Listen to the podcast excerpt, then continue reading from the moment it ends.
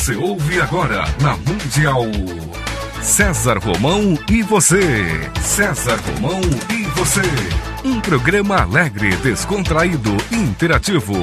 César Romão e você na Mundial.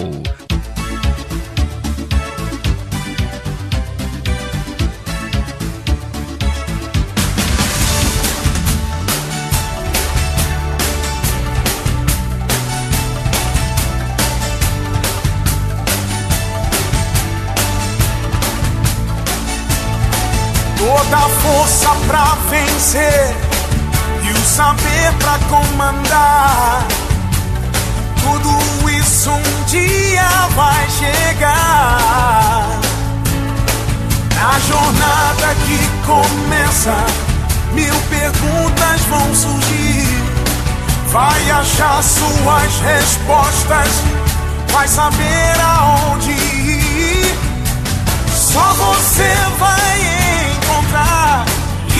liberdade pra viver. E um dia então será como um grande homem deve ser. Olá, como vai? Tudo bem? Fique comigo que eu estarei com você aqui na sua, na minha, na nossa querida Rádio Mundial. Mesmo sem ninguém contigo. Saudade de você, a semana demora para passar, mas ainda bem que passa rápido, né? Eu quero recomendar a você que leia a revista HSM Management, que já está em todas as bancas do Brasil, a número 78, ano 15, volume 1. Sem dúvida, é a mais completa revista sobre management que nós temos aqui no Brasil e no mundo, né? Porque a HSM atua em diversos países. A capa da revista é o Michael Porter. Depois você tem matéria com o Paul Grumman, Rudolf Giuliani. Você tem Nicolas Carr, entre outros. Você vai conhecer o, o, o dossiê do consumidor 3.0. Você vai conhecer aqui algumas iniciativas verde e amarelas que a revista sempre traz. Mas eu não vou contar tudo não, está nas bancas, tá bom? O número 78 da revista HSM Management, a mais completa revista de informação e conhecimento para a gestão empresarial. Eu tenho imenso prazer de receber hoje aqui um amigo do coração, um amigo que eu admiro, um amigo que eu respeito e um amigo que me ensina muita coisa. E ele vai ensinar para você hoje também. Nossa amizade tem muitos anos, eu não vou dizer quantos, porque você sabe, eu, eu tenho 25 anos de idade, se eu disser, se eu disser o tempo da nossa amizade. Né? Mas ele tem um, um currículo maravilhoso. Eu considero um filósofo contemporâneo aqui dentro do nosso universo de vida e nosso universo corporativo. Você pode encontrá-lo na revista Vida Simples, todas as edições, porque ele é colunista desta revista. Ele é colunista da revista você S.A. Aliás, o Eugênio eh, Mussac parece que ele começou a escrever na revista quando o Max foi para a época, o Eugênio passou a escrever na revista, uma coisa muito boa para os dois, né? tanto para o Max como para o Eugênio. Ele é escritor, tem diversos livros publicados aqui no Brasil, todos best-sellers. É um dos maiores conferencistas que nós temos no Brasil e um grande professor. Eugênio Mussac, muito obrigado por estar no programa César Romão. César Romão, puxa, que alegria estar aqui. Você sabe que uma das coisas que mais me são importantes é, são os encontros com os amigos. Né? É, como é bom a gente ter amigos, a gente poder se encontrar com os amigos, especialmente para trocar é, algumas ideias, matar as saudades né? e crescer um com o outro, né? que é o que nós sempre fazemos quando nos encontramos. Prazer, viu? E eu tenho certeza que você, meu querido ouvinte, minha querida ouvinte, fique atento a essa conversa, porque quando terminar você será uma pessoa ainda melhor.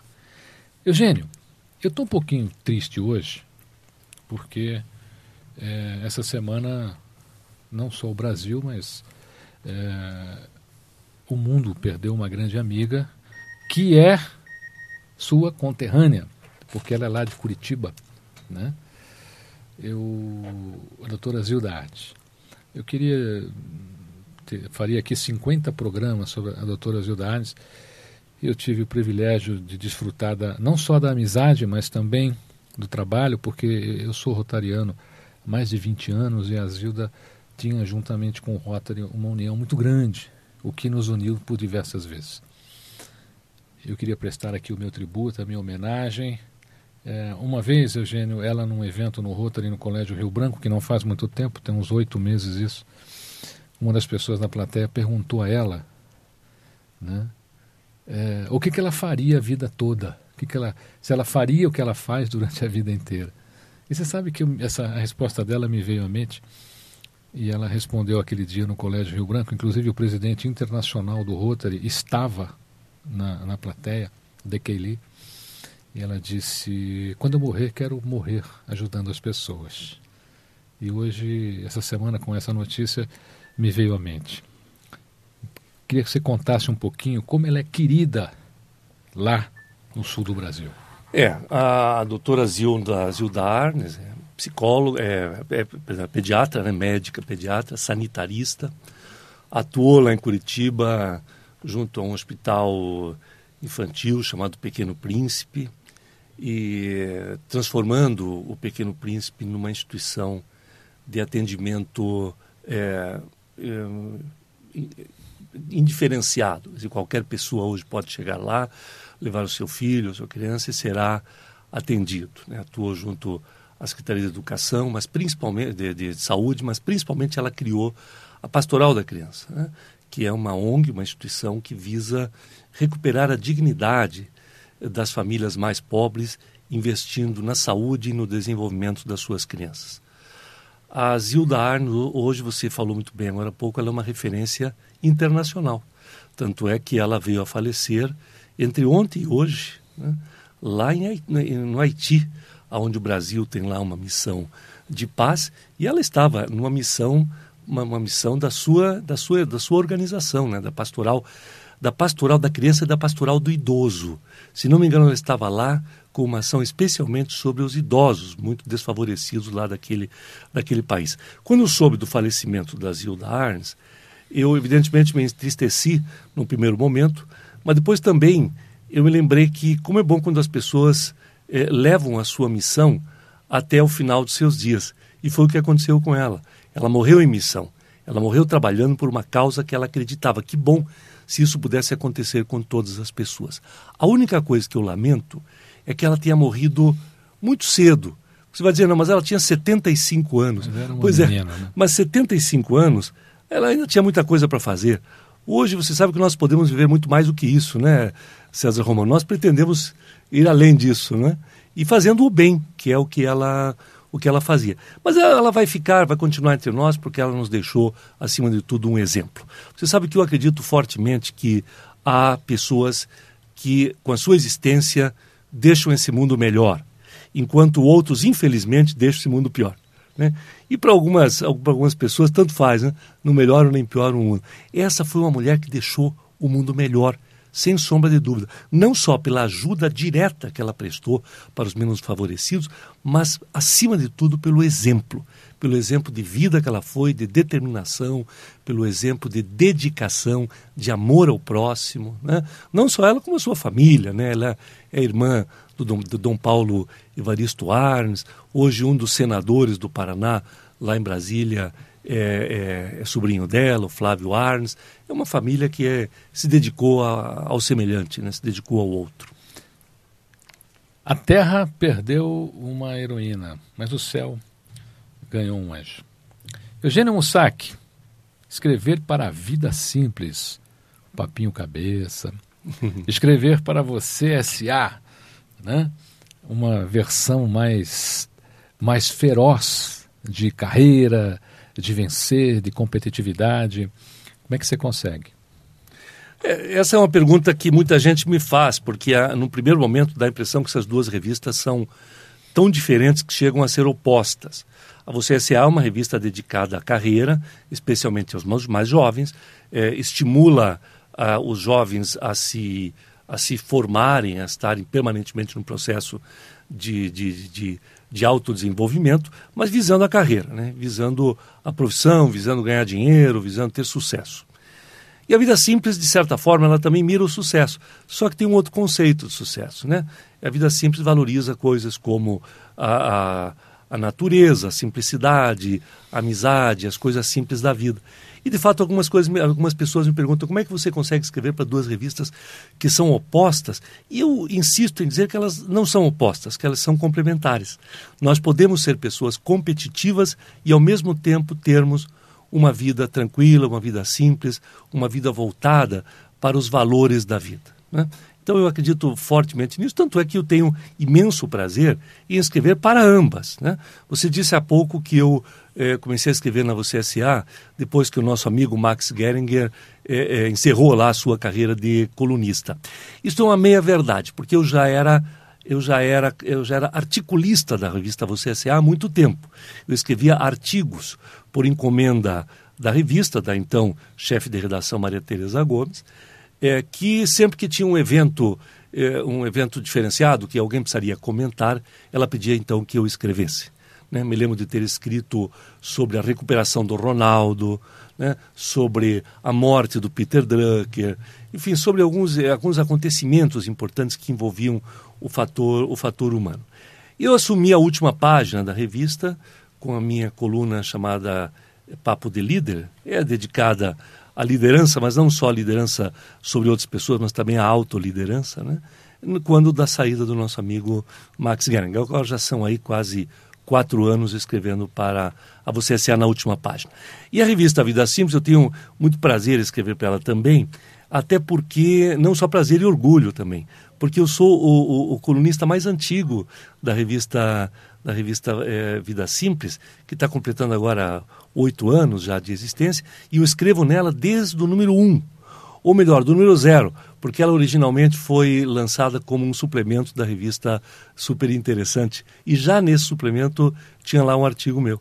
E de lá para cá, todos os meses, sem exceção, tem um artigo meu chamado Pensando Bem, e hoje eu respondo a questões propostas pelos leitores. Os seus ouvintes estão convidados a me mandar uma questão para a revista Vida Simples, que eu terei imenso prazer em, em pesquisar o assunto, dar a minha opinião e elaborar uma resposta, não uma resposta definitiva, porque eu não acredito nisso, né? mas uma elementos para reflexão a respeito do tema. Você aprovou, Eugênio Mussac, aquela caricatura que está na Você S.A.? a caricatura a meu respeito? A, seu, a, sua caricatura no pé da sua coluna? Pois é, está um pouco diferente. Ou ali né? foi uma imposição da revista? Não, quando eu vi já estava lá, né? Foi, foi uma imposição. Mas na verdade como todos é que as os pessoas, como é que as pessoas, todos, na opinião, todos reagem? É, elas acham engraçado porque é. a caricatura tem a finalidade, de fato, de ser engraçada. Né? A caricatura tem a finalidade de salientar um traço seu marcante. E por exemplo, um, tem um colega meu, que é o Luiz Carlos Cabreira, que é também colunista da revista, e ele, eu no acho que ele é caso, mais fiel. os cabelos acariciados pela Ivete Sangalo uma vez, não é isso? A caricatura, a caricatura parece que, que, que, que frisou bem essa parte. Você se lembra disso, né? A Ivete Sangalo elogiou os meus cabelos no programa, no programa da GNT, o, o, o Happy Hour. Happy né? Hour. Foi, foi, foi, muito, é muito, ela é muito simpática. E a Lu não ficou com ciúme, não? Não, a Lu é uma pessoa que que tem o, o ela apenas, viu como apenas uma, o ciúme ela normal, viu como um né? momento profissional, você estava fazendo uma entrevista. Porque na verdade assim, sempre que alguém me elogia, está elogiando a Luciana, está elogiando a minha mulher, né? Porque eu devo, você sabe disso, muito a ela, né? Nós fazemos tudo juntos, nós colaboramos um com o, o desenvolvimento do outro. Então, se alguém elogia a Lu, está me elogiando. E se alguém me elogia, está elogiando a Lu, nós sabemos disso.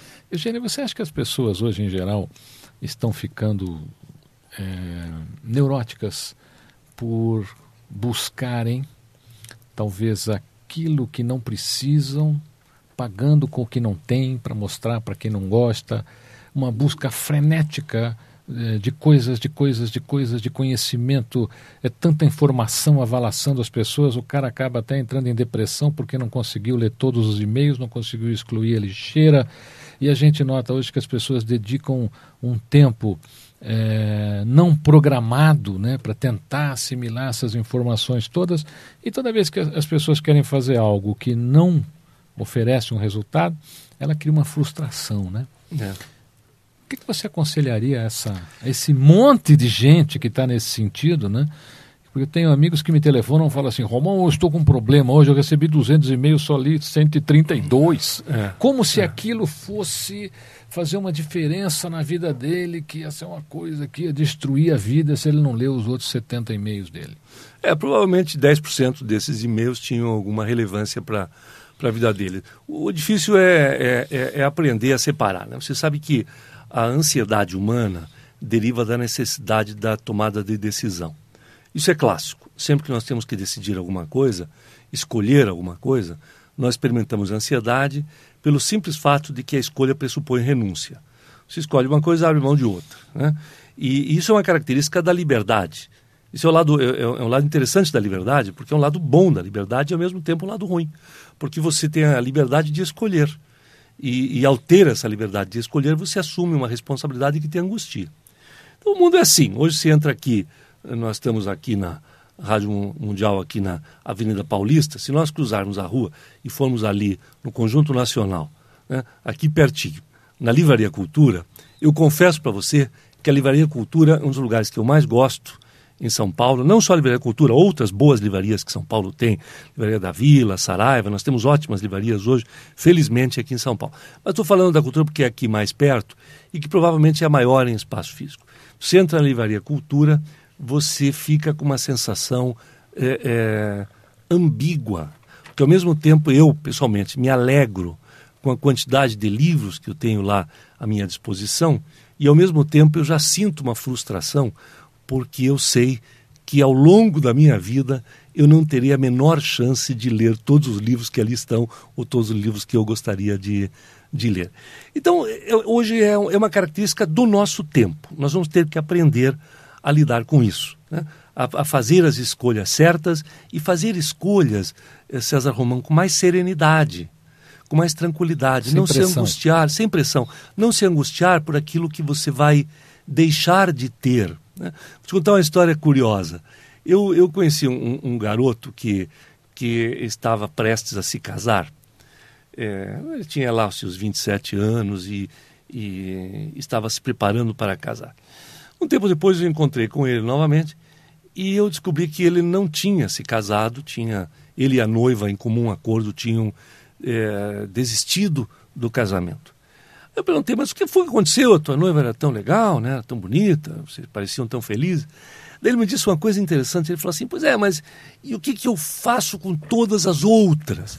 E eu, fiquei, eu falei, poxa, mas que outras? Eu não sabia que havia outras no pedaço. Ele falou assim, não, não há outra. Eu não tinha outro interesse por outra menina, não tinha outra namorada, nem nada. Mas você sabe que o mundo tem mais 3 bilhões de mulheres e eu vou casar com uma só. Eu falei, garoto, você fez muito bem em não casar. É, ele, você perceba que ele não estava preparado para casar. Porque casamento pressupõe realmente você abrir mão né, de, outras, de outras pessoas. Você casa com uma pessoa só. Né? É, você então, falou você... uma coisa interessante, né? o estar preparado. Muito casamento acaba porque realmente nenhum dos dois está preparado. Não estava preparado, não tinha maturidade. Ainda que a história de maturidade, César, eu acredito que a maturidade tem a ver com idade, mas não só com idade. Eu conheço pessoas jovens que são muito maduras, que tomam decisões conscienciosas, né? com serenidade, que fazem uma análise, digamos assim, lúcida das situações antes de tomarem uma atitude ou tomarem uma decisão. E são muito jovens. E conheço pessoas de mais idade que parece que não desenvolveram esta maturidade. Eu acho que isso tem a ver com a educação, tem a ver com a oportunidade de vivência e talvez tenha a ver alguma coisa a mais que a gente não sabe explicar, né? Alguma coisa espiritual que que aí está. Então a idade tem a ver sim com maturidade, mas não é o único fator que interfere na maturidade das pessoas. Eugênio Mussac, você é um dos mais renomados professores que nós temos aqui no Brasil hoje. Como é que você vê o aluno de ontem né, é. com este aluno de hoje que será o aluno do futuro? É. Qual é a diferença? Qual é o parâmetro? O que é que mudou e o que é que estaria mais próximo do certo para os alunos do nosso querido Brasil hoje? É, é, você me fez várias perguntas, né? A última, o que estaria é mais você próximo ficar do certo? Mais, mais tempo no programa, entendeu? não, eu quero dizer que não vai dar tempo de, de esgotar esse assunto. Eu, o que está mais próximo do certo é a única coisa que eu não saberia te dizer, seria muita petulância da minha parte dizer. Tem algumas, eu tenho algumas, algumas visões, algumas eh, ideias, eu ia dizer algumas convicções, mas não chega nem a ser convicções. Mas eu, eu quero agradecer você por ter me lembrado da minha carreira de professor e, e quero dizer a você que esse ano de 2010, eu estou muito feliz porque estou comemorando meus 40 anos de magistério. São 40 anos de sala de aula, é, César Romão. E, e, você também sabe que eu sou formado em medicina, é, portanto, também tinha a carreira de médico e, e fui empresário, fui é, é, diretor de um órgão público no Paraná, Secretaria de Saúde, há muitos anos atrás. Mas o único momento em que eu realmente sou feliz é quando eu estou exercendo o magistério, quando eu estou dando aula. Eu não consegui ser feliz como, como médico, não consegui ser feliz como é, empresário de uma outra área. É, não, eu, consigo, eu só consigo ser feliz como professor. Eu adoro ser professor. É, é a minha grande vocação, é sala de aula. Eu acho que eu dei alguma coisa, fazendo, fiz recentemente um cálculo por cima, alguma coisa como 20 mil aulas, César Romão. Porque houve uma época, lá na década de 70, 80, que eu era professor de curso pré-vestibular e dava uma quantidade muito grande de aulas, chegava a dar 15 aulas por dia. Claro, eu era muito jovem, tinha muita, muita disposição, muito vigor físico, então eu conseguia fazer isso. Então eu tive milhares de alunos que eu encontro com alguma frequência por aí, alunos já bem postos no mundo, né, profissionais, políticos, né, empresários importantes que foram meus alunos. E eu, você tem toda a razão em dizer que o aluno de hoje não é como o aluno de ontem. O aluno mudou. Mas não é só o aluno que mudou, né? Quer dizer, mudou o mundo. Né? Os professores também mudaram, as instituições mudaram, as escolas mudaram, as faculdades, as necessidades da sociedade mudaram. Então, eu acho que uma coisa que os professores de hoje é, têm que saber conviver é exatamente com, esse, com essa questão da mudança, né? de, de acompanharem as mudanças que estão acontecendo no mundo e, mais do que isso, proporem mudanças. Proporem mudanças. Um professor não pode dar, neste ano de 2010, a mesma aula, ou do mesmo jeito que ele dava dez anos atrás, cinco anos atrás, ou até, eu diria para você, que ele não pode dar esse ano a mesma aula que ele deu no ano passado. Ele tem que inserir fatos que aconteceram de lá para cá, as descobertas da ciência, as evoluções da sociedade, né, da humanidade como um todo. Nós temos que estar num processo de evolução. Agora, o aluno de hoje, né, essa, essa geração que está aí, que nasceu depois de 1985, que nós chamamos de geração Y, é uma geração diferente. Por César que, que você chama de geração Y? Vamos contar para os nossos ouvintes. É, é, é, é, o nome que se dá, né, porque é, nós começamos a nomear as gerações no pós-guerra, e a geração que nasceu depois da Segunda Guerra Mundial, a qual, a qual nós dois aqui pertencemos, né? a Segunda Guerra, nós, falei Primeira Guerra? Não, Segunda Guerra Mundial, né? é, nós dois pertencemos a essa geração. Então essa geração é chamada de geração Baby Boom. Baby Boom significaria alguma coisa como explosão de crianças. Muitas crianças nasceram naquela época. O mundo estava precisando se reconstruir, né? os soldados estavam voltando, nossa família se formando, e nasceu um, um número muito grande de crianças. Né? E, e esta geração deu lugar a outras gerações. E a geração que veio depois, os filhos desta geração, por falta de um nome especial, chamaram de geração X. Não, geração X, uma nova geração.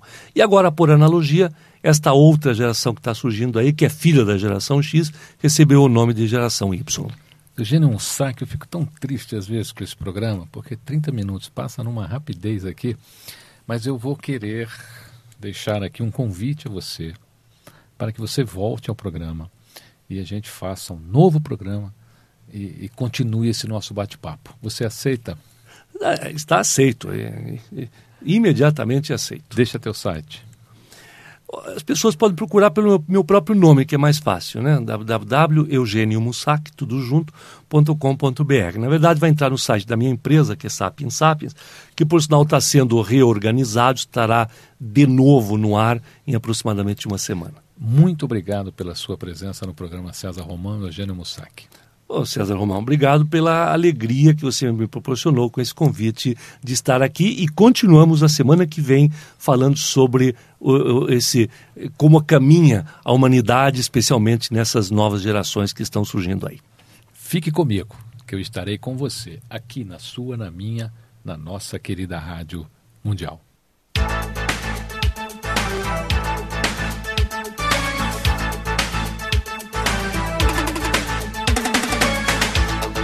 Você ouviu na Mundial. Programa César Romão e você.